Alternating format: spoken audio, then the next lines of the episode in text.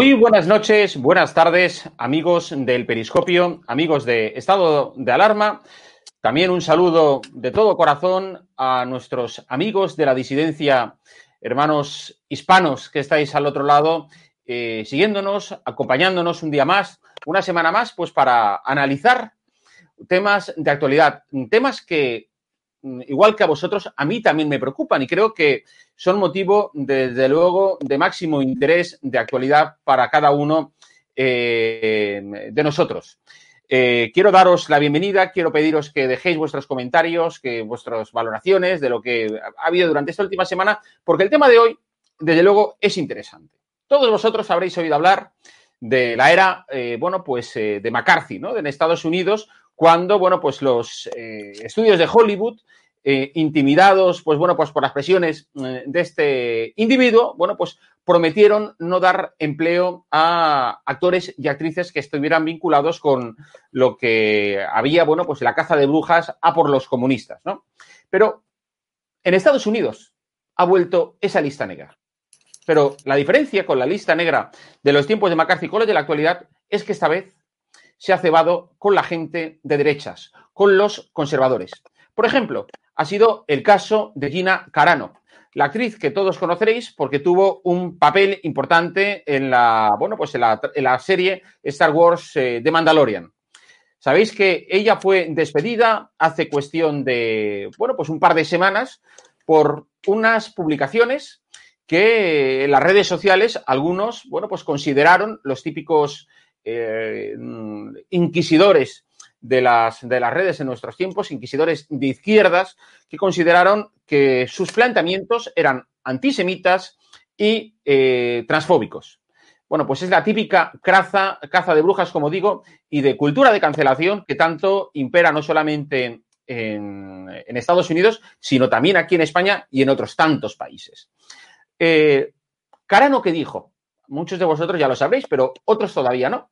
Bueno, pues mirar, Carano lo que hizo fue hacer un comentario en Instagram en la que decía mm, o venía a comparar el clima que se vivía en Estados Unidos o que se ha vivido en Estados Unidos durante los últimos meses, bueno, pues con eh, la época de persecución nazi a los judíos. Y bueno, de la manera en que se persigue los Estados Unidos a ciertas personas o a una gran mayoría de personas por sus opiniones y posiciones políticas. Lo cierto es que estos, eh, como digo, eh, cazadores eh, de brujas, bueno, enseguida la llamaron antisemita, dijeron que, bueno, pues que estaba, bueno, pues transgrediendo todas las barreras, que estaba de alguna forma comprando el discurso nazi, etcétera, ¿no? Carano, bueno, pues es una actriz que además de, bueno, pues de esas declaraciones, pues entró, digamos, al trapo con otro tipo de comentarios, diciendo, por ejemplo, en, pues bueno, pues bromeando con todo el tema del lenguaje eh, de género, pues con él, ella, su, ello, etcétera, bueno, pues con un juego de palabras que era eh, algo así como mm, boop, bop, beep, ¿eh? que, lo, que, lo, incluyó en su, en su biografía de, de, Twitter.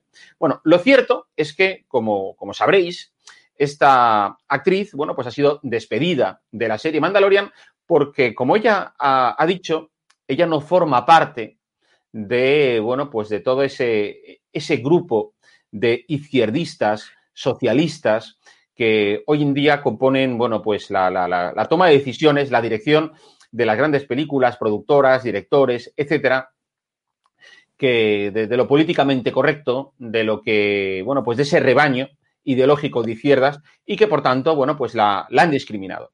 Lo cierto es que, eh, bueno, si a mí personalmente me pareció mal, por ejemplo, esa caza de brujas, esa persecución en la que Estados Unidos eh, vivió, digamos, en los años 50, a, bueno, pues a, raíz de esas, eh, de, bueno, pues esa un poco también eh, de, locuras, ¿no? De, de McCarthy, bueno, pues vivimos en esos momentos unos episodios similares, aunque los medios progres de todo el mundo se nieguen a reconocerlo. Y eso es algo que hoy aquí quisiera, digamos, poner sobre la mesa, que vosotros nos dejéis vuestros comentarios y desde luego, bueno, pues hoy tenemos uh, un plantel de lujo. Hoy quiero eh, presentaros a un nuevo eh, invitado que, bueno, pues que se incorpora hoy a nuestro, a nuestro, a nuestra tertulia. Estoy hablando de Rafael Valera. Rafael está en Sao Paulo, en Brasil. Él es periodista de un periódico que os recomiendo su, lectura encarecidamente, The American.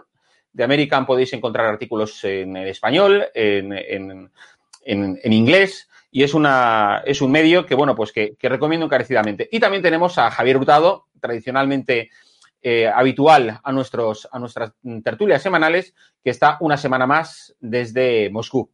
Eh, Rafael, Rafa, eh, Javier, buenas noches, buenas tardes, encantado de saludaros. Hola a todos. Muy buenas noches, un placer. Muy bien, Rafa.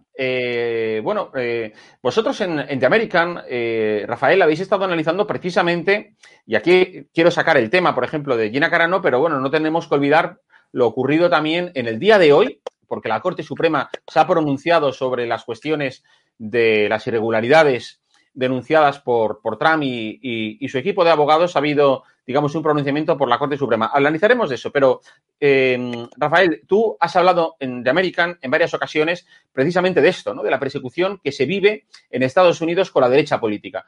¿Cómo, cómo, está, la, cómo está la temperatura en esos momentos? Uf, Mira, Jorge, em, es bastante, bastante delicado porque estamos viendo cómo se está, eh, se está cumpliendo esta, esta distopía que los padres fundadores americanos estaban evitando y que realmente temían que se estableciera como, como un futuro, como una realidad eh, en la nación americana, que era el de la cultura o el del orden político de, de las hordas, de las turbas, ¿no? Eh, ahorita estamos viendo cómo hay una inquisición o, si se quiere un califato donde, donde eh, estas, estas pequeñas tribus que son reducidas, como, como muchas veces dicen, eh, son reducidas pero hablan mucho, gritan muy fuerte, que simplemente atacan a cualquier persona que se oponga a la voluntad colectiva, a la voluntad tribal, em, que esa voluntad está basada en el sentimentalismo, en la en, el postureo moral del sentimentalismo y que vayan en contra siempre de cualquier persona que piense lo contrario, que simplemente no se tenga los valores de, esta turba, ¿no? Eh, y esto ha llegado a, la Casa Blanca, porque estamos viendo que Joe Biden y Kamala Harris son los principales defensores, los principales, em, digamos, lobistas de esta cultura, de esta ideología, de, este, de esta forma de destruir el tejido social eh, simplemente imponiendo el lloriqueo, el berrinche, em, y estamos viendo cómo, cómo, llega hasta los más altos escalafones de, las industrias americanas, em, y es verdaderamente preocupante, es verdaderamente preocupante porque es un estatus, una forma, un, modus operandi liberticida, un modus operandi oicofóbico, contrario a la nación, contrario al respeto, a la dignidad, a la decencia, a esa cultura republicana de yo tengo mi pensamiento, pero tú tienes el tuyo, pero vivimos dentro de un Estado de Derecho en donde nos tenemos que respetar porque eh, ese es el deber que nos autoriza o, que nos legitima para ejercer nuestra libertad y expresarnos. Sí, sí. Eh, Javier, eh, ¿tú crees que estamos viviendo o reviviendo, lamentablemente, episodios ya olvidados de hace 70 años con esa caza de, brujas de McCarthy, pero al revés, con, hacia, hacia la derecha? Javier, ¿me escuchas? Sí. Yo creo que esa caza de brujas no es nada nuevo. Yo creo que simplemente con el presidente Trump, al haberle hecho frente, eh, digamos que la nueva izquierda progresista se ha reactivado mediáticamente y es el caso, no sé, como muchos actores también están, digamos, puede ser el caso de James Wood, John Voight y muchos actores que simplemente no comulgan con ruedas de molino demócratas o progres y están también siendo, digamos, atacados mediáticamente o sus cuentas, eh, digamos, en, Twitter, Facebook, Instagram, pues teniendo problemas al menos o siendo directamente canceladas. ¿no?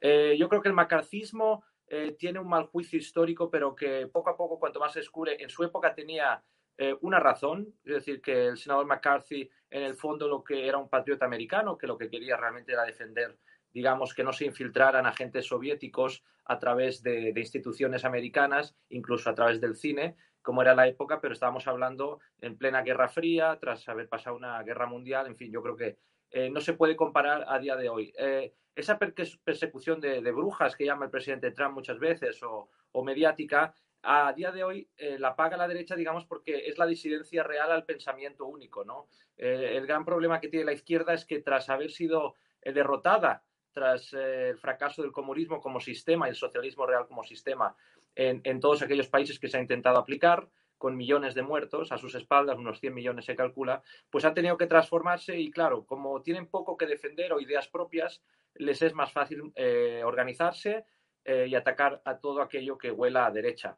Eso incluye la palabra libertad, la palabra verdad y, y, toda aquella persona que un poquito tenga un pensamiento crítico. En los Estados Unidos siempre se inician estas olas, digamos, represivas a nivel intelectual, viniendo muchas veces por la casta universitaria, que fue colocada durante gobiernos demócratas en muchas instituciones, lo mismo que ha pasado en nuestro país, Jorge, en España, o lo mismo que ha pasado en, grandes áreas de Hispanoamérica, que nuestro amigo de Venezuela pues lo sabe bien también. Es decir, no es más que una consecuencia de muchas décadas que la derecha ha estado muy relajada, creíamos que la libertad era algo que triunfaba por sí solo y hemos visto que no. Sí, sí.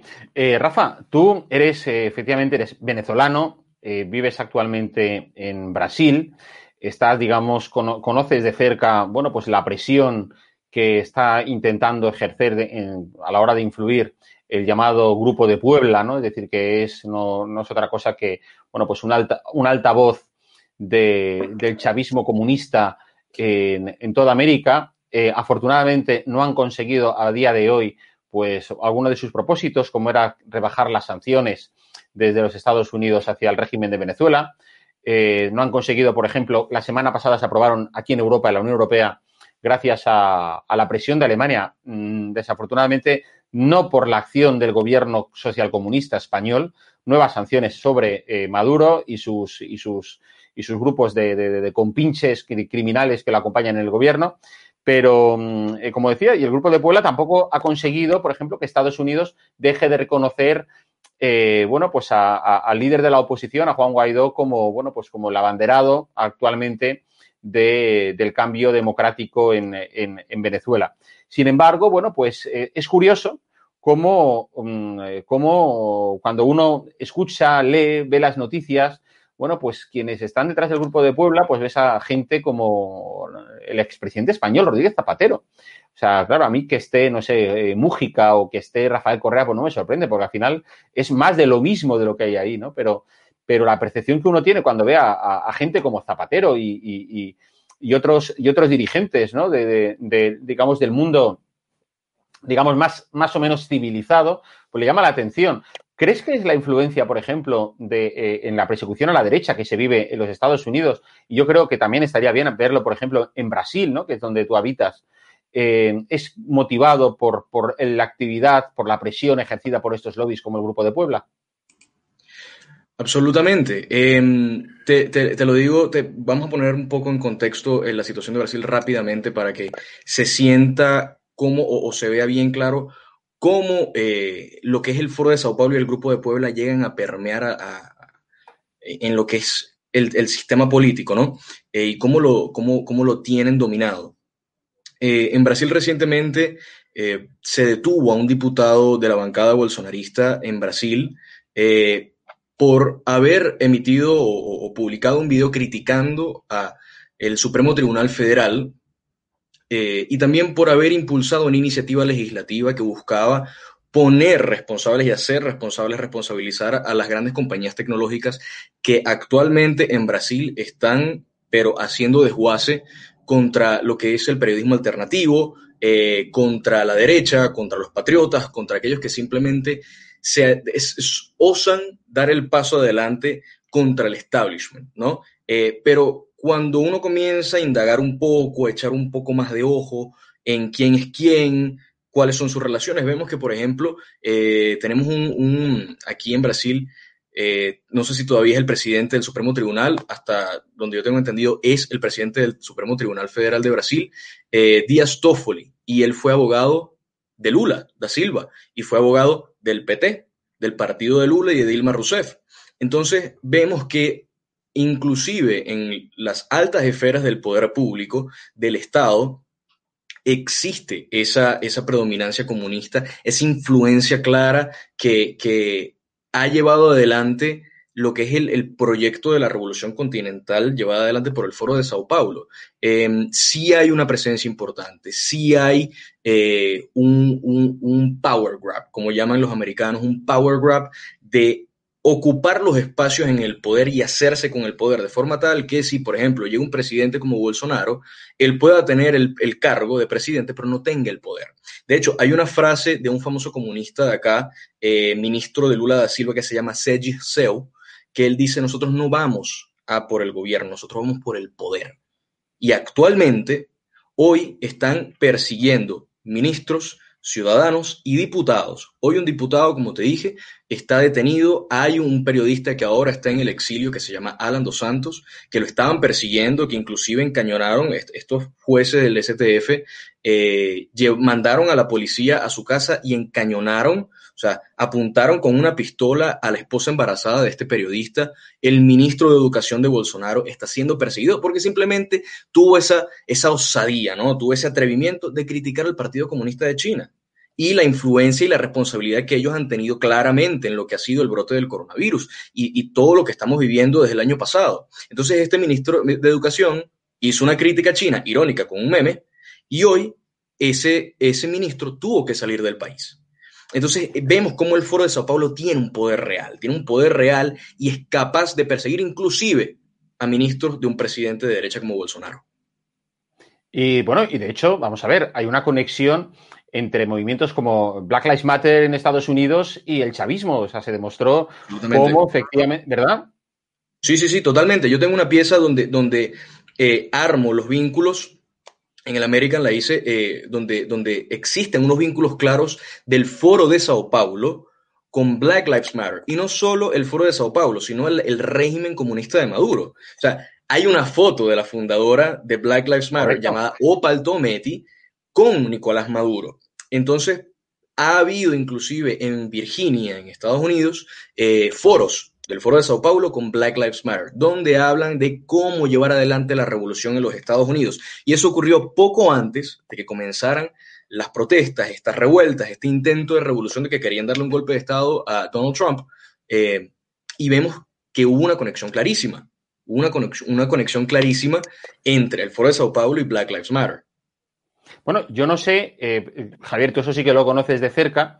Yo no sé, eh, Rafa, si tú lo has, lo has seguido, pero aquí en España llevamos, eh, sí, bueno, sí, una semana verdaderamente de disturbios, de violencia callejera, de terrorismo callejero, de cale borroca, como queráis llamarlo, en las grandes ciudades, especialmente en Barcelona, pero también en Madrid, en Valencia, en Granada, en muchos sitios, bueno, pues mm, por, eh, digamos, lo que ellos se autodefinen como defensores de la libertad de expresión. O sea, serán defensores de la libertad de, de agresión, ¿no? De, de poder eh, pues hacer a, los Lives Matter pues, eh, destrozos en la vía pública, eh, bueno, pues amedrentar a la ciudadanía. Javier, ¿tú no ves una conexión entre lo ocurrido en Estados Unidos, lo que estamos viviendo ahora en España, lo que se ha visto también en Chile y en otros lugares? O sea, es que al final, no sé, tendríamos que hacer un triángulo y, ver que efectivamente existe una conexión, ¿verdad?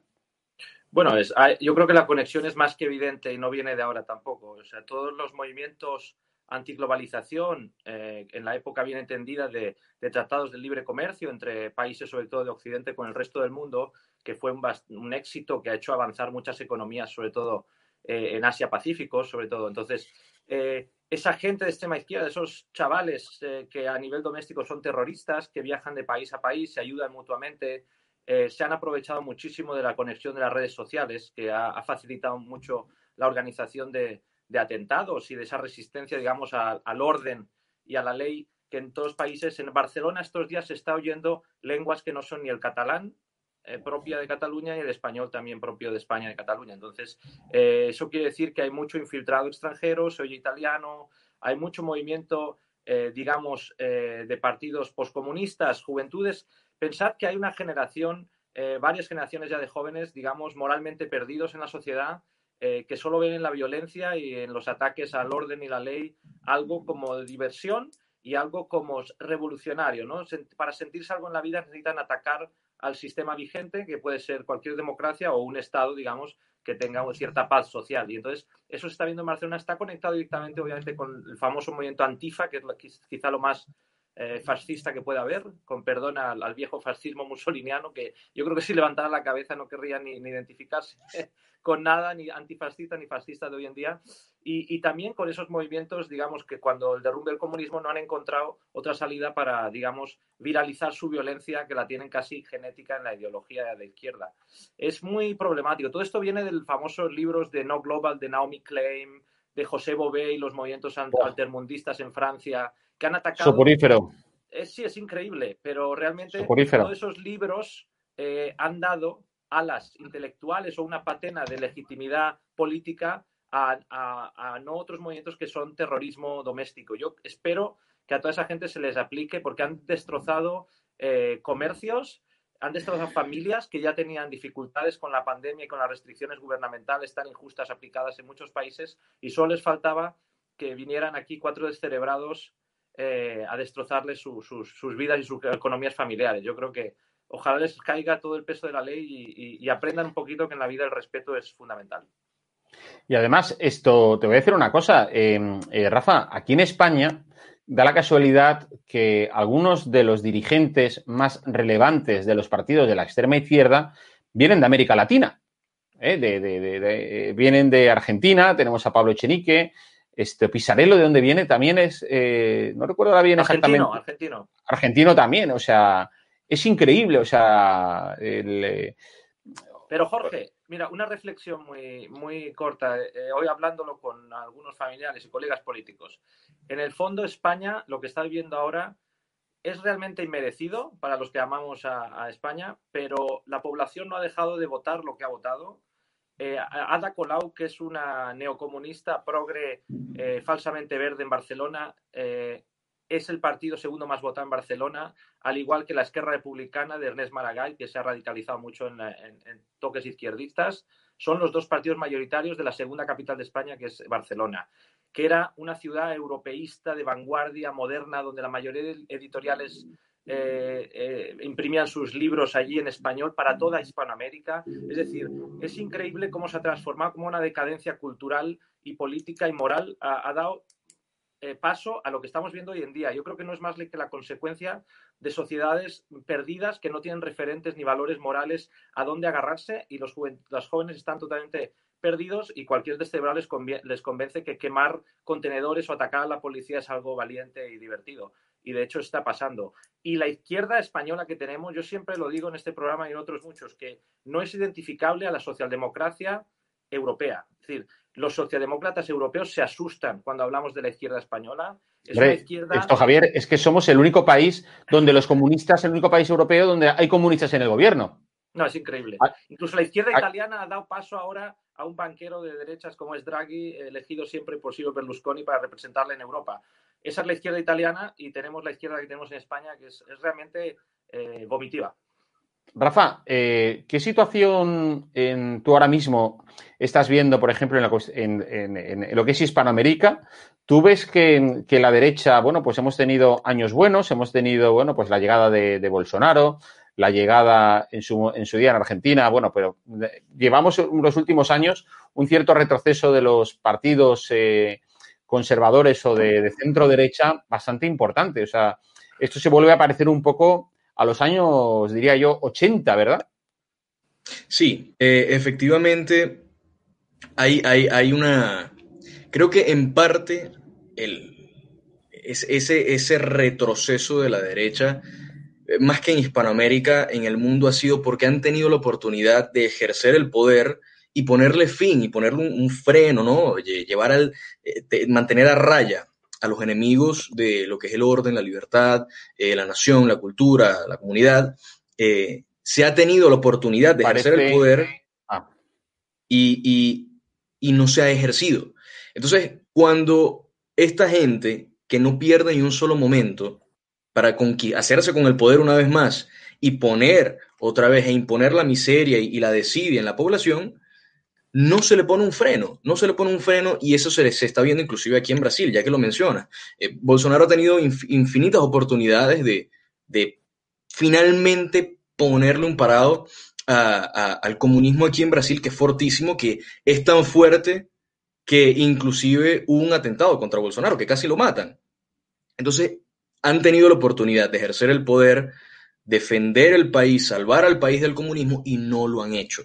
Y por supuesto, la gente se decepciona, la gente se, frustra, porque a la gente no le gusta estar en la miseria. La gente cuando ve Venezuela se da cuenta de que, papá, la izquierda no, no, no sirve. La izquierda lo que provoca es una marea de, tristeza, de, de, desidia, de perdición. Y cuando por fin se llega un gobierno, una persona patriota, eh, una agenda patriota, una agenda que verdad quiere, eh, verdaderamente quiere cuidar el país y, mantener y proteger la libertad de los ciudadanos y no lo hace, pues por supuesto la gente se frustra, la gente no sabe para dónde ir.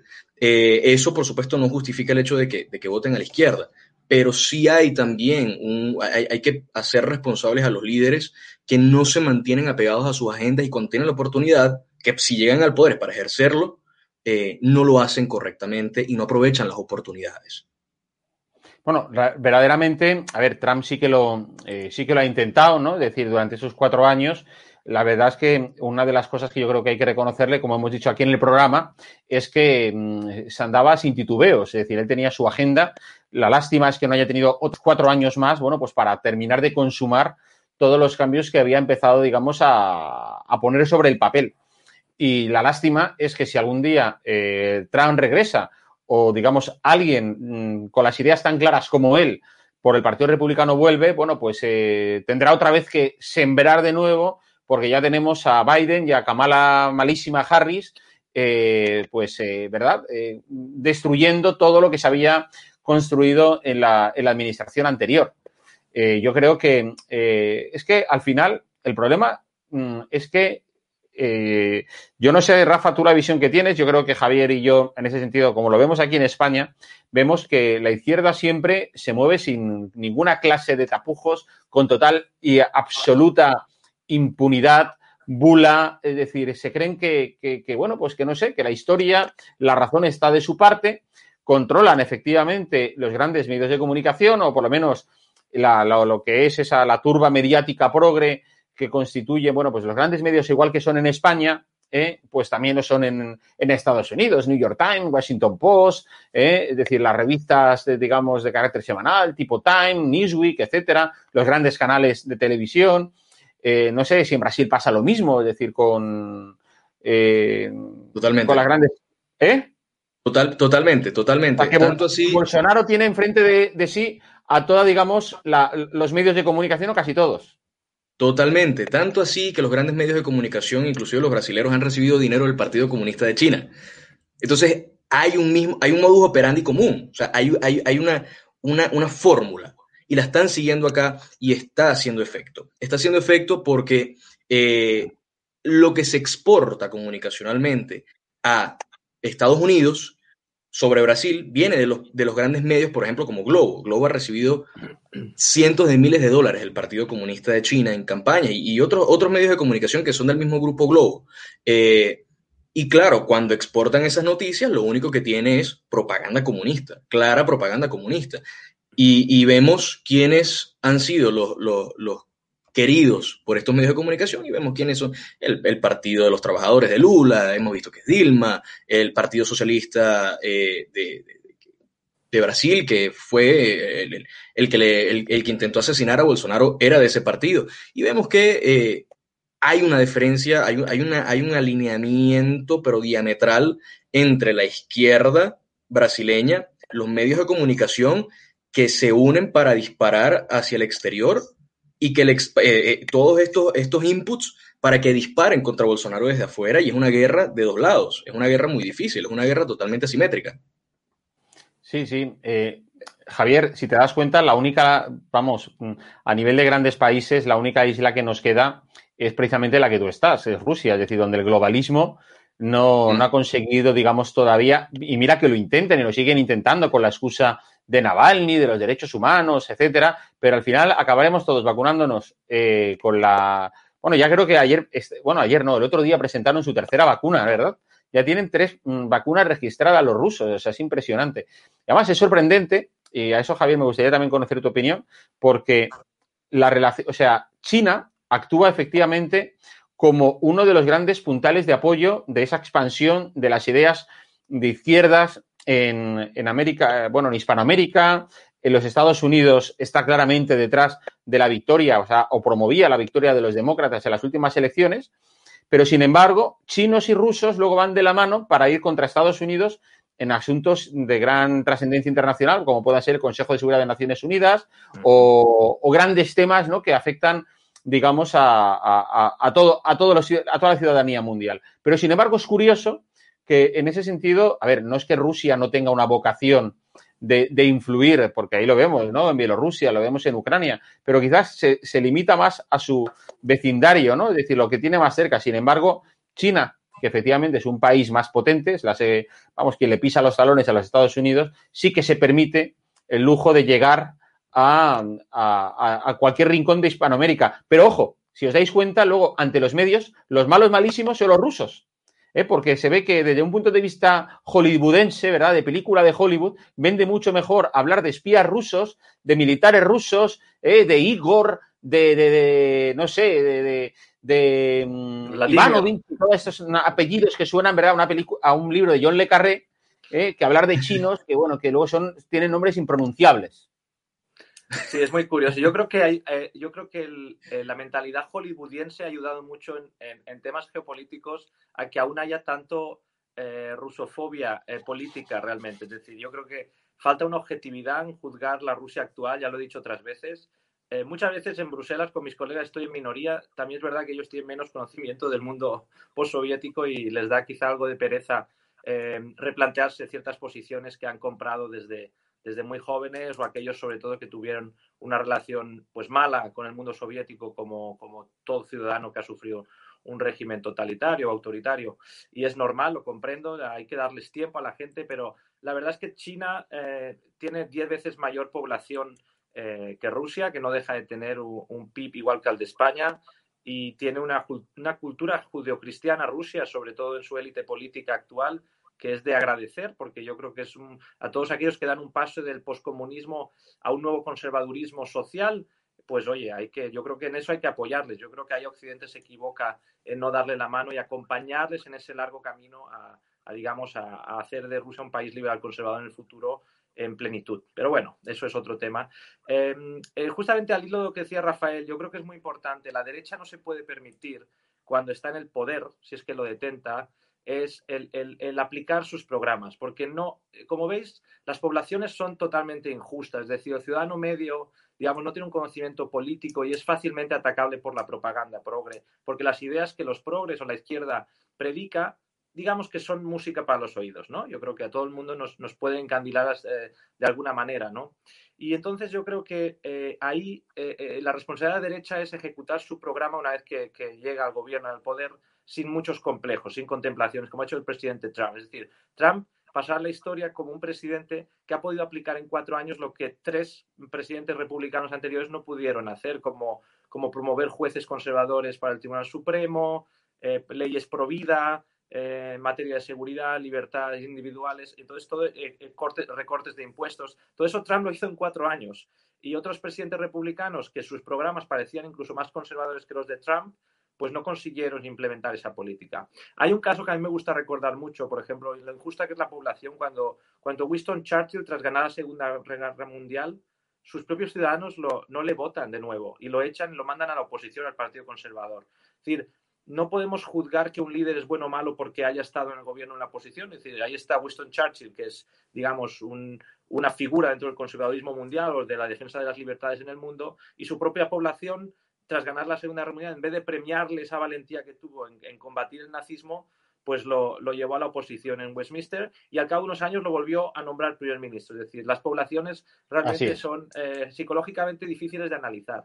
O el caso que a mí me gusta mucho recordar, el de Gianni Alemano, que él era, un, digamos, un alcaldable de derecha, eh, en fin, muy purista en Italia, eh, de Roma y llegó a ganar las elecciones en Roma cuando había sido una ciudad siempre tradicionalmente con alcaldías de izquierda y los ciudadanos le dieron a la derecha una sola oportunidad y él la desperdició porque él había hecho una gran campaña en contra de la inmigración ilegal, de, digamos, de limpiar toda la zona alrededor de la estación Termini en el centro de Roma, no lo cumplió y los ciudadanos, pues obviamente esa derecha se quedó en casa y no volvió a darle una oportunidad porque, en fin, la, gente de derecha es mucho más crítica con sus líderes de lo que son las propias bases de la izquierda. Sí, sí, o sea, lo cierto es que mm, eso es algo que se está, se está viviendo eh, actualmente en España como, como, en los Estados Unidos, porque a lo que estábamos comentando antes, esa persecución de, la derecha, hay que sumar, bueno, pues la decisión hoy de la Corte Suprema, Hoy la Corte Suprema habéis conocido, hemos conocido que, mm, eh, bueno, pues ha decidido que no va a seguir investigando eh, las, irregularidades denunciadas por Trump y por todo ese equipo jurídico en, eh, bueno, pues en estados como Pensilvania. eso supone, bueno, pues, un, pues una clara voluntad, ¿verdad?, de, de dejar las cosas como están, de no querer hacer nada, de no querer, o sea, de mirar para otro lado, de la política del avestruz, de esconder la cabeza. Vamos, a mí, desde luego, me parece terrible. Eh, Rafa, ¿tú cómo lo ves? Bueno, eh, con cierta amargura eh, lo veo por parte de, ciertos jueces de la Corte Suprema, exceptuando al, Clarence Thomas, que fue bastante crítico, diciendo que, que le parece bastante perturbador el hecho de que se rehúsen sus colegas a investigar las evidentes irregularidades, tanto en lo electoral, digamos, en el tema de los votos, de los centros de votación, de las leyes electorales, como también en un aspecto más macro. En un aspecto más macro en el sentido de la conspiración que la revista Time sacó en exclusiva de que hubo una componente de la izquierda americana, de las de los titanes tecnológicos y de los demócratas y de los grandes medios, por supuesto, para influenciar y manipular la elección, forzarla a favor de Joe Biden. Algo que Donald Trump estaba denunciando, que él constantemente denunció. Y no solo lo denunció en el contexto electoral, lo denunció siempre, durante toda su campaña, durante toda su gestión, lo denunció fue bastante reiterativo, fue, pero bueno, todos los días les decía, los medios de comunicación son el enemigo de la gente, son el, enemigo de la República. Y casualmente, caso, y, y, el casualmente lo digo de forma muy irónica, luego de que este, ocurren estos resultados de, de, la elección, sale esta exclusiva de la revista Time y esa supuesta conspiración que ponía a todos los patriotas, a todos los de la derecha en el mundo con, con ese sombrero de, eh, de, conspiranoico, resulta y acontece que en verdad éramos los que estábamos manejando la verdad y en realidad estábamos sumamente apegados a los hechos. La izquierda americana, los medios de comunicación, los titanes tecnológicos, inclusive los titanes tecnológicos como, como, como Facebook, Zuckerberg recibió a varios activistas de movimientos de izquierda, que bueno, ellos lo ponen como derechos civiles, pero de la izquierda americana, estaban recibiendo, tuvieron una reunión y estaban todos alineando una estrategia, una estrategia que además les sirvió. No, no, y lo siguen, y lo, siguen haciendo, ¿eh? porque, bueno, hemos visto que la política de cancelación, la cultura de cancelación eh, sigue imperando día tras día, cada vez más son los cancelados, eh, pero gente, bueno, pues que habita en las redes sociales como mm, auténticos criminales mm, narcodictadores, como el presidente de tu país de, origen, eh, Rafa, bueno, pues siguen propagando mentiras, falsedades, ¿verdad?, en defensa de, del comunismo bolivariano a través de, Twitter, a través de Facebook, y no pasa absolutamente nada. Es que es alucinante. O sea, es decir, el, eh, no sé qué me decía el otro día, porque, a ver, yo no sé si en, a ti en Brasil te va a parler. ¿Funciona? Eh, aquí, aquí, más o menos, no es algo grande. Porque yo, por ejemplo, Javier, yo no sé ahí en Rusia si funciona Parler, pero a mí, en mi casa, en el ordenador, antes me iba, pero desde que lo clausuraron, aunque dijeron que habían vuelto, a mí no me funciona. Sí, sí. No, a mí no me va. Dijeron que habían vuelto y que tenían los servidores en Rusia, pero, pero no funciona. Pero de hecho están en bajamar porque la, mucha gente no sabe que ha vuelto. Ese es el gran problema, ¿no? El, cuando Exactamente. generas una aplicación, generas un efecto expansivo de onda de, que la gente dice, pues bueno, ya no, ya no voy ahí, ¿no? Ahora la gente eh, sigue trends, modas. Entonces la moda parler la cancelaron, la gente tampoco está políticamente muy activa. Eh, entonces yo creo que hasta que hagan una buena campaña de nuevo de que hemos vuelto con unas garantías de que, no, de que una vez instalada la aplicación eh, la gente va a poder comunicarse ahí durante largo tiempo. La gente quiere cosas rápidas y efectivas. Entonces, eh, cuando da ciertas dificultades como está dando, pues eh, la gente yo creo que está en stand-by. A ver, es que volviendo un poco a lo que estábamos hablando antes, la, la, derecha, tradicionalmente o históricamente, el único órgano que ha tenido, digámoslo, con ánimo expansionista de hacer llegar a todos los rincones, digamos, de algún modo, un, un mensaje, digamos, de carácter eh, conservador ha sido la Iglesia Católica. Pero lo que es desde un punto de vista eh, político, bueno, pues, eh, Rafa, yo lo he hablado con multitud de, colegas estadounidenses, alemanes, etcétera, y esa vocación, por ejemplo, o sea, yo no sé vosotros, pero yo estoy harto de ver en los últimos 10 días a Bill Gates en todos lados. Está promocionándose su último libro, los últimos, los próximos fracasos que va a haber en el mundo, las próximas pandemias. Está, pues bueno, pues porque está muy pesado y ahí lo tenemos en el periódico, en el periódico de cabecera del gobierno social comunista, El País, ¿eh? periódico que ha recibido en los últimos años, pues varios millones de euros y dólares, me da lo mismo, de la fundación de Bill Gates.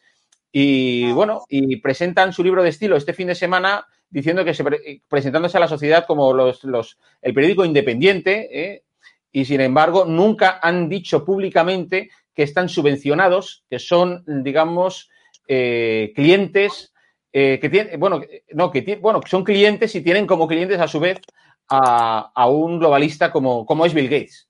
Y eso la derecha nos falta, nos falta gente, y mirar que la derecha hay gente con dinero, pero hay gente que, bueno, pues no sé, está, está, en su negocio, ¿verdad? O sea, no, no está por, por la ideología, está por, por, por, el negocio y le dan lo mismo. Y hemos hablado aquí en alguna ocasión a Mancio Ortega, mira que le, han dado el dueño de Zara, de aquí en el español, Rafa, y en, bueno, y en Brasil pasa lo mismo, es decir, gente con mucho dinero, pero y, le, y, la izquierda le, le atiza, le persigue, le acosa, pero les da, bueno, pues cuentan con ello, ¿no? Y siguen en su negocio y poco más. Eh, a, mí, a mí me parece bastante irónico que la derecha muchas veces promueve una cultura empresarial, pero los empresarios no tienen nada que ver con la derecha. Y es precisamente porque hay una diferencia fundamental políticamente entre la derecha y la izquierda, que es que la, la derecha no es, o sea, no ha demostrado ser ni eficiente ni realmente haber demostrado una vocación de poder, que era lo que estábamos hablando este, hace poco, que cuando tienen la oportunidad de ejecutar sus programas no lo hacen. ¿Por qué? Por temor por temor a, los medios de comunicación, al que dirán, ¿no? Entonces, por supuesto, eh, digamos, cuando uno tiene algo bueno, cuando uno eh, está ganando dinero, uno quisiera ganar más dinero, naturalmente. Muchas veces en la política pasa eso, cuando alguien quiere poder, busca más poder. ¿Y qué pasa? Estos empresarios eh, que se han hecho ricos en el capitalismo, ahora han visto que su negocio aumenta y se enriquecen mientras hayan gobiernos de izquierda en el poder. ¿Por qué? Ah, bueno, Porque tienen mayores accesos. Sí, eso es la derecha cobarde, la derecha cobarde empresarialmente, y eso ha pasado mucho aquí en España, también, efectivamente, que han vivido o que han querido vivir, y eso pasó en los años 80, ¿verdad, Javier? Durante los gobiernos de Felipe González, de esa derecha empresarial que estaba encantada del gobierno socialista porque sus negocios iban eh, viento en popa. Es más, eso más que capitalismo es, el famoso capitalismo de amiguetes eh, y es el mercantilismo, que nada tiene que ver con el capitalismo donde la libre competencia es real. Es decir, cuando un empresario es amigo de un ejecutor del gobierno que le da una licencia especial a esa persona y con, eso puedes hacer eh, tu nuevo presupuesto y enriquecerte, eso nada, nada tiene que ver con la libre competencia, es decir, con las asignaciones que políticamente el Estado. Por eso hay mucha gente que se dedica a ese negocio, digamos, de casi tráfico de influencias, ¿no? Es decir, si el ministro es amigo mío y él tiene la, la potestad de tener el BOE y con una firma me hace rico, pues obviamente eso, digamos que poca competencia ha habido ahí, ¿no? En, lo que es una firma del papel. Totalmente. Eh, es más, el, rol de los, del empresariado, eh, obviamente, en defensa de la libre empresa siempre aquí, pero sí que es verdad que, por ejemplo, ha sido eh, muy simbólico que Fomento del Trabajo en Cataluña es, digamos, el empresariado regional representado en, cámaras de comercio y demás, eh, eh, no se ha quejado de los disturbios y de las, digamos, de los incendios a comercios hasta que han tocado la principal arteria de Barcelona, de la zona bien, que es el Paseo de Gracia, que es la zona alta de Barcelona. Y entonces ahí hoy han dicho, después de cinco días, que esto era intolerable. Pero mientras han sido barrios humildes donde hay gente de pequeñas y medianas empresas que han sufrido las consecuencias de, estos eh, terroristas domésticos que tenemos también en España, ahí el gran empresariado ha estado silente, ni se está ni se le espera, es decir, cobarde, ¿eh? muy cobardo, porque claro, si defiendes la libre empresa, la defiendes para todos, no cuando te afecta tu tienda de lujo en el Paseo de Gracia, que a todos nos gusta pasear por ahí también darnos un capricho. Pero hombre, es decir, un poquito de, compadreo y de, buena fe con tus colegas empresarios menores que, que están sufriendo las consecuencias de esa extrema izquierda callejera, ¿no?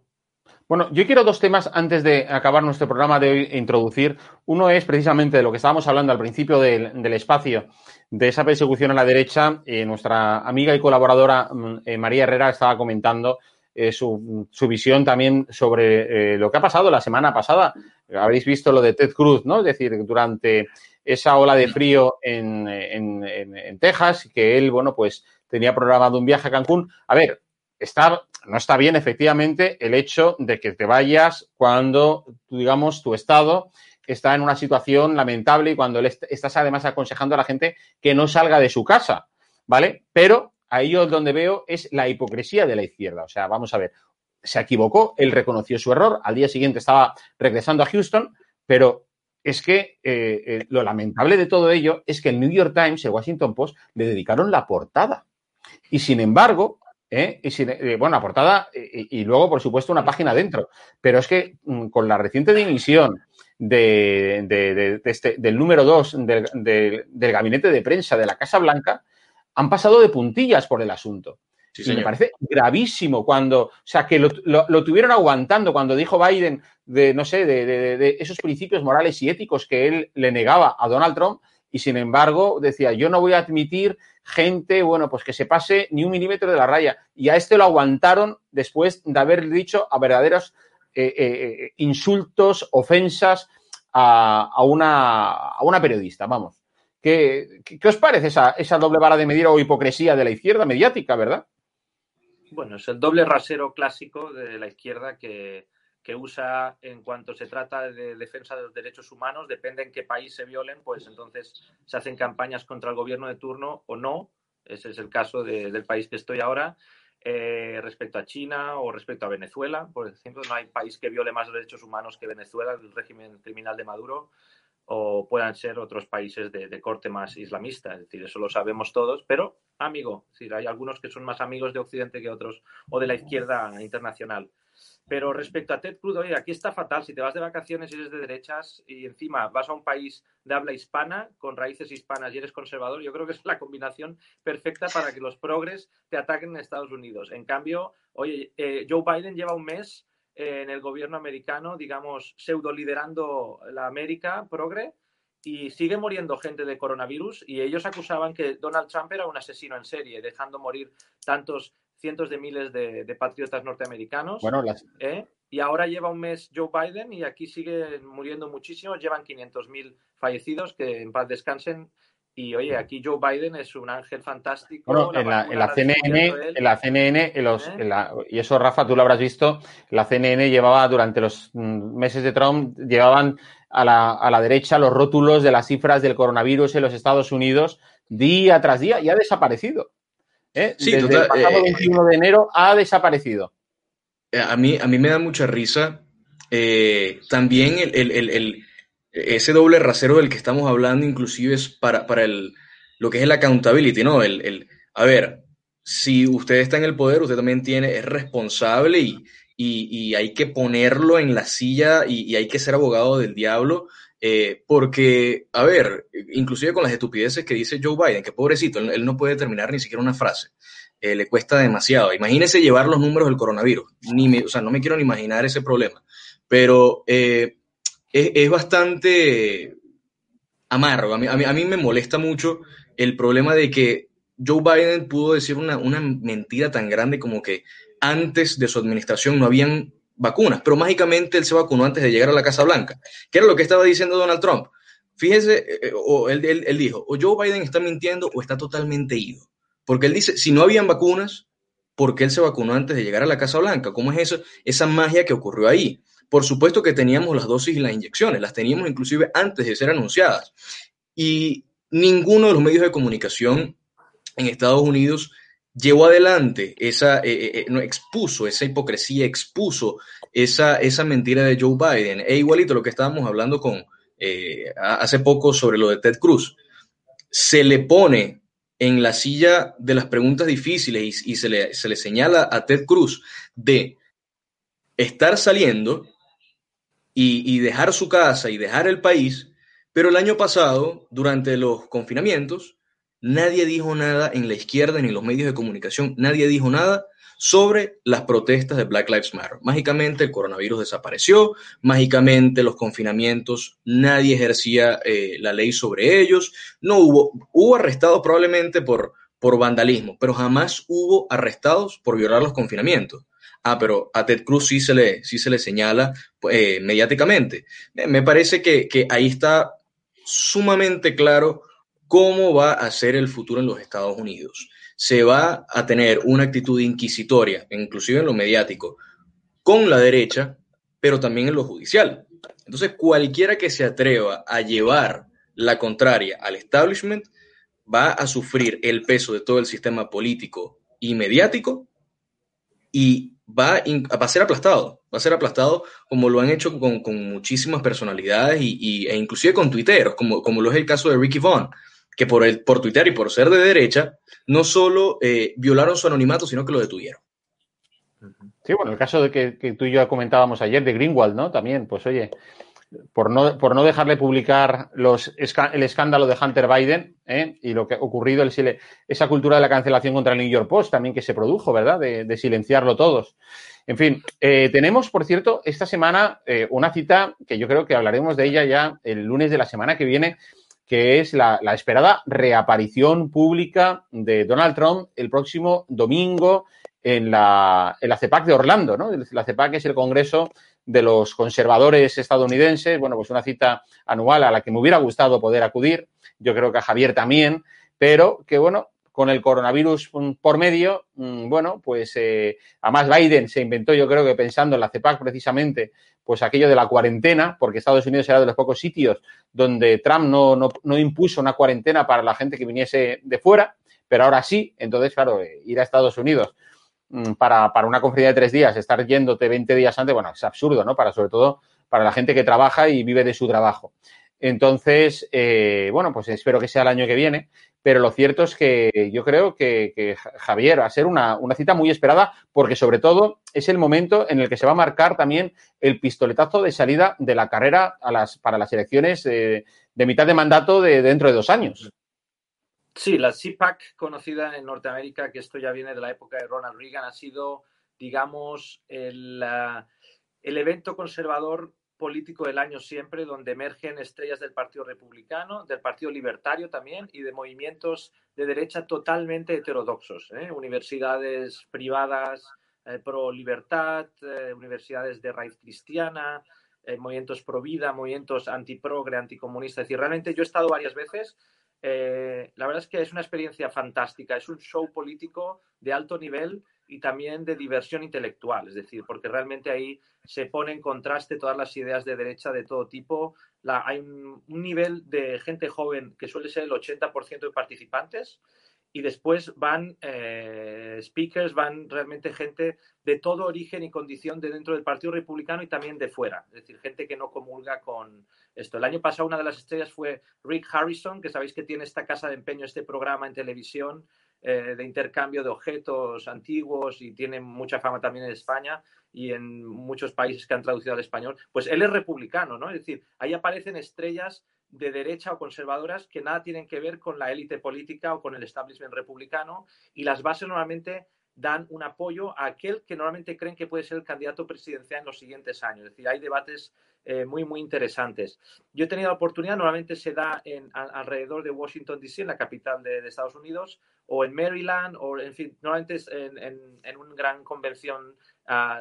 Pero este año, debido a que las restricciones en, Washington son muy fuertes y los demócratas suelen gobernar Washington, pues entonces eh, Florida, que es un estado más bien republicano y tiene gobernador de Sanctis, que es uno de los posibles candidatos en el 2024, muy interesante el hombre, ahí han abierto los comercios, no hay eh, confinamiento tan restrictivo y entonces han decidido hacerlo allí. Mucho será online, pero también tendrá acto presencial. y yo creo que va a ser un espectáculo. Yo recomiendo siempre a los europeos que ojalá un día la derecha europea se supiera organizar como la norteamericana y darse la batalla de ideas y tener esa tranquilidad intelectual de que hay ideas que confluyen y otras que podemos estar en contraste, pero que la derecha tiene un adversario común que es la izquierda mundial y que si y ahí nos encontramos muchos de diferentes familias políticas de la derecha también a nivel europeo o hispanoamericano. Y ya por acabar y dar un apunte sobre el anterior, sobre el tema de Ted Cruz y los dobles estándares. La derecha normalmente somos más exigentes también con nuestros dirigentes. Y, este, y es verdad que el pueblo tiende a, penalizar más a los dirigentes de derecha que se equivocan o, cometen errores, digamos, estéticos, como puede ser este de Ted Cruz. Y, eh, pasó un caso súper eh, famoso de Edmund Stoiber, que fue gobernador de Bavaria en Alemania y él fue candidato a canciller y él perdió sobre todo las elecciones por unas inundaciones que había en Alemania y se descubrió que se había escapado dos días con unos amigos y su mujer eh, en el Caribe y con una foto en una lancha, pues eso, digamos, le destruyó toda la campaña em, a canciller de Alemania y él era un candidato estupendo, había demostrado un background y, y unos méritos políticos estupendos y una gestión de la economía y por eso era el candidato de la CDU-CSU alemana y perdió por una cosa así. Así que hay que exigirle un poquito a nuestros dirigentes un poquito de, miramiento y también un poquito pedir al electorado que sea más compasivo. Es decir, aquí yo creo que el pillaje o el que uno se escape y haga esas cosas se da a todos los niveles, no solo un senador norteamericano, conservador o, o progresista, sino lo puede hacer, digamos, el vecino o nosotros mismos. Y oye, somos humanos, se cometen errores y yo creo que el perdón está ahí para,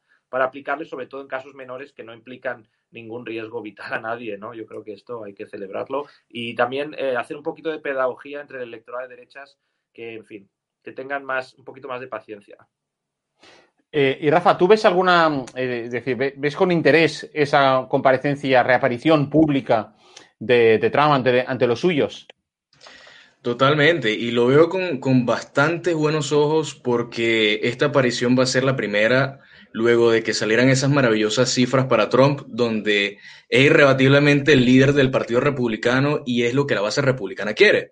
Eh, luego de que sacaron cabeza a Nikki Haley, un pocotón de, de políticos, y Trump, pues bueno, con 40, inclusive con 40 puntos de diferencia, ha salido sumamente legitimado, fortalecido además con esta absolución de, del juicio político, pues me parece maravilloso. Es algo que realmente se asemeja mucho con la forma de hacer las cosas de Trump, que es bastante como de espectáculo, ¿no? Em, y lo veo bastante, eh, me, veo muy animado con ello porque esto también significa para la derecha americana que el movimiento que él mismo eh, impulsó hasta la Casa Blanca, que no lo comenzó él, pero que sí lo impulsó hasta la Casa Blanca, pues lo comenzó en realidad eh, personalidades como Pat Buchanan, como, como Barry Goldwater en los 60, em, pero que él lo llevó a la Casa Blanca, solamente está ahí para crecer. ¿Por qué? Porque mostró resultados, porque mostró un espíritu combativo y ese es el ejemplo que tienen que seguir. Donald Trump llevó una, un nuevo ideario, eh, un nuevo viejo ideario al Partido Republicano que en realidad gustó a los americanos. Entonces nosotros tenemos que ver en ese sentido cuál es el espíritu combativo que nosotros debemos llevar adelante como hispanoamericanos o como, como, hispanos en general. Eh, porque, a ver, ese fenómeno no es que se pudiera repetir, es que se debe repetir. Porque tenemos las ideas correctas, tenemos la voluntad, tenemos las intenciones, pero falta ese espíritu combativo, ese espíritu guerrero. Nos hemos llenado de think tanks. Sabemos escribir en mil y un think tanks con palabras bellísimas, con las mejores metáforas, con las cifras más precisas. Pero ¿dónde están eh, los guantes de boxeo? ¿Dónde está el sacar el pecho? Hay que hacerlo, hay que hacerlo. Y están creciendo. Hay muchísimos prospectos buenos en el mundo, en la derecha, pero que necesitan todavía meterse en el ring, necesitan eh, sacar ese pecho y decir, mira, esto es por el país o, es el país o es nada. ¿Entiendes? Y eso es, ese espíritu lo, inspiró Trump y yo creo que hay que seguirlo porque es el que ha dado más resultados. Así es. Oye, pues estamos llegando ya a la hora de conclusión de nuestro espacio. Eh, Javier, eh, muchas gracias por, acompañarnos. viva Venezuela libre. ¿Eh? Así es. Viva Venezuela, libre, y, viva, y viva España libre también. Así es, porque mm, eh, A ver, afortunadamente en España no estamos en la situación mm, tan dramática que se vive en Venezuela, donde, bueno, hay que recordar que hay 5 millones de personas, eh, bueno, pues que han tenido que huir del país ante la persecución, ante el hambre, la, eh, vamos, la catástrofe, eh, gestión económica, la, la escasez eh, de, de, productos de primera necesidad que existe, bueno, pues la, violencia callejera, eh, los asesinatos, las muertes, los juicios arbitrarios, bueno, en fin, eh, la, poca libertad que tienen los medios. O sea, de hecho, Rafa, tú eres un ejemplo de periodista venezolano que vives en Brasil porque entiendo que tú no te sientes eh, tranquilo si estuvieses viviendo en Venezuela, ¿verdad? no, no, no es porque no me siento tranquilo, es que de, de hecho iba, iba a ser arrestado. Em, nosotros tuvimos que dejar el país, yo tuve que dejar el país porque tras eh, un, pues, el descalabro de, de, lo de las protestas, ese, ese, ese caos de las protestas en 2017, eh, pues, bueno, fue objetivo de ello. Eh, un día, em, a mediados de, de, finales de julio, comienzos de agosto de 2017, eh, tenía con, yo vivía con un amigo y tuvimos, con el que, que con el que compartía toda esta andanza de lo de las protestas, eh, teníamos un carro de la policía política eh, parado frente al edificio y tuvimos que salir huyendo porque, pues bueno, ya no era posible vivir y de ahí salimos desde Colombia, por Colombia y luego llegamos acá a Brasil, bueno, nos hemos establecido acá, pero no ha sido simplemente por, por, por una incerteza, por una incertidumbre, sino por real, o sea, hay, había una amenaza real. Y esto lo viven millones de personas por muchísimo menos. Nosotros éramos abiertamente eh, contrarios al régimen, salíamos a las calles, protestábamos, pero hay gente que por muchísimo menos, por hacer tweets, son encarcelados y, y tienen un futuro, pues eh, sufre, sufren realmente cosas terribles, inhumanas. Eh, verdaderos patriotas jóvenes de 15, 16 años son violados con fusiles, eh, son asesinados. Disidentes pueden ser lanzados desde, desde, ventanas de edificios. Entonces, no, ha, pasado, desde, ha, pasado. Ha, ha, pasado, ha pasado, ha pasado. Y bueno, grandes patriotas como Oscar Pérez han tenido ese valor, ese coraje de, de, combatir con todo lo que tiene, con todo lo que da al régimen. Y bueno, eh, pues el régimen es implacable, por supuesto. Esperemos que y... este año, eh, eh, Rafa, esperemos que este año la Corte Penal Internacional tiene que ya pronunciarse contra las denuncias que se pusieron de, vamos, contra, contra Maduro y contra todo su régimen de gobierno criminal. Eh, pronunciarse efectivamente sobre esas acusaciones de crímenes de lesa humanidad. Eh, esperemos que salgan pronto eh, y efectivamente sean en favor de la defensa de las víctimas, de sus familias y, por supuesto, de los, de los derechos humanos. Así que, bueno, Rafa, tú ya sabes que aquí tienes tu casa. ¿eh? Es decir, que aquí... Muchísimas gracias por el espacio y esta invitación, de verdad. No, aquí puedes venir y expresarte con total libertad, verdad, como bueno, pues como Javier y como yo y como otra tanta gente hacemos eh, semana tras semana, día tras día, ¿verdad, Javier? Así es yo creo que esta generación, creo que seremos testigos de cómo se derrumbó el comunismo castrista y eso va a ser un efecto dominó en toda Hispanoamérica que muchos vamos a celebrarlo con mucho champán y mucho caviar ruso. Con el favor de Dios. Gracias, bueno, gracias. Rafa, Javier, muchas gracias por acompañarnos hoy. Hasta pronto. Tigor, hasta la próxima. Pues ya veis, amigos del Periscopio, amigos de Estado de Alarma, hasta aquí una hora y cinco minutos de programa es lo que nos ha llevado nuestro periscopio de hoy. Hoy ha sido, creo, muy interesante. Espero que, bueno, he visto que habéis estado además muy activos en vuestros comentarios eh, y lo cierto es que, bueno, pues que, que, que, tenemos que ser conscientes efectivamente de que estamos en una época oscura de persecución, de cacería, de cancelación en redes sociales, cacería a los periodistas, a los políticos, eh, conservadores de derechas que tratan de hacer, bueno, pues eh, su trabajo, que no es otro que representar a sus ciudadanos eh, libremente allí donde, donde trabajan, sea Estados Unidos, sea España, en Hispanoamérica y en otros tantos lugares. Eh, aquí estaremos y seguiremos, por supuesto, poniendo los puntos sobre las IES y denunciando todas esas campañas de, de persecución. Ha sido un placer estar un día más con todos vosotros aquí en el Periscopio de Estado de Alarma. Sabéis que volvemos el sábado a las doce y media eh, para seguir hablando de temas de interés precisamente con de, de, de, los países de nuestros hermanos hispanoamericanos. Ah, por cierto, a todos los que estáis ahí, muy buenas tardes y para los que estáis aquí en España, en suelo europeo, buenas noches. Que seáis muy felices a pesar de vuestros gobiernos. Hasta luego.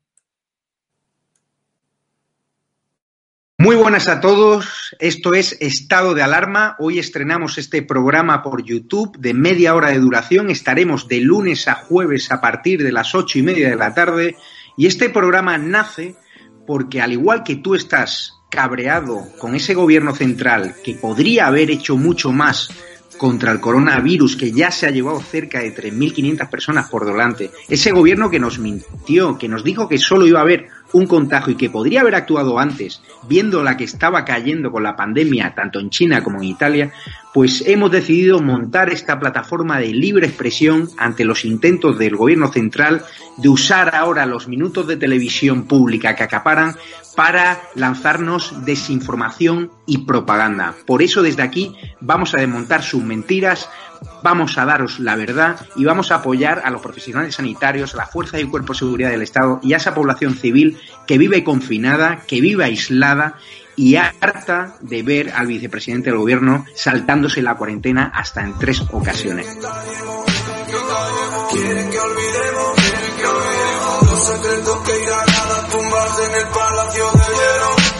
Muchas almas vuelan a diario, millones de velas en los santuarios, demasiadas cruces en el calendario, un país entero contra un adversario, hospitales con mares de voluntarios, todos los balcones llenos en mi barrio, aplausos que se escuchan hasta el planetario para ángeles vestidos de sanitarios. No se está costando respirar. Nuestro mundo paró de girar. Ya. Ellos no nos cuentan la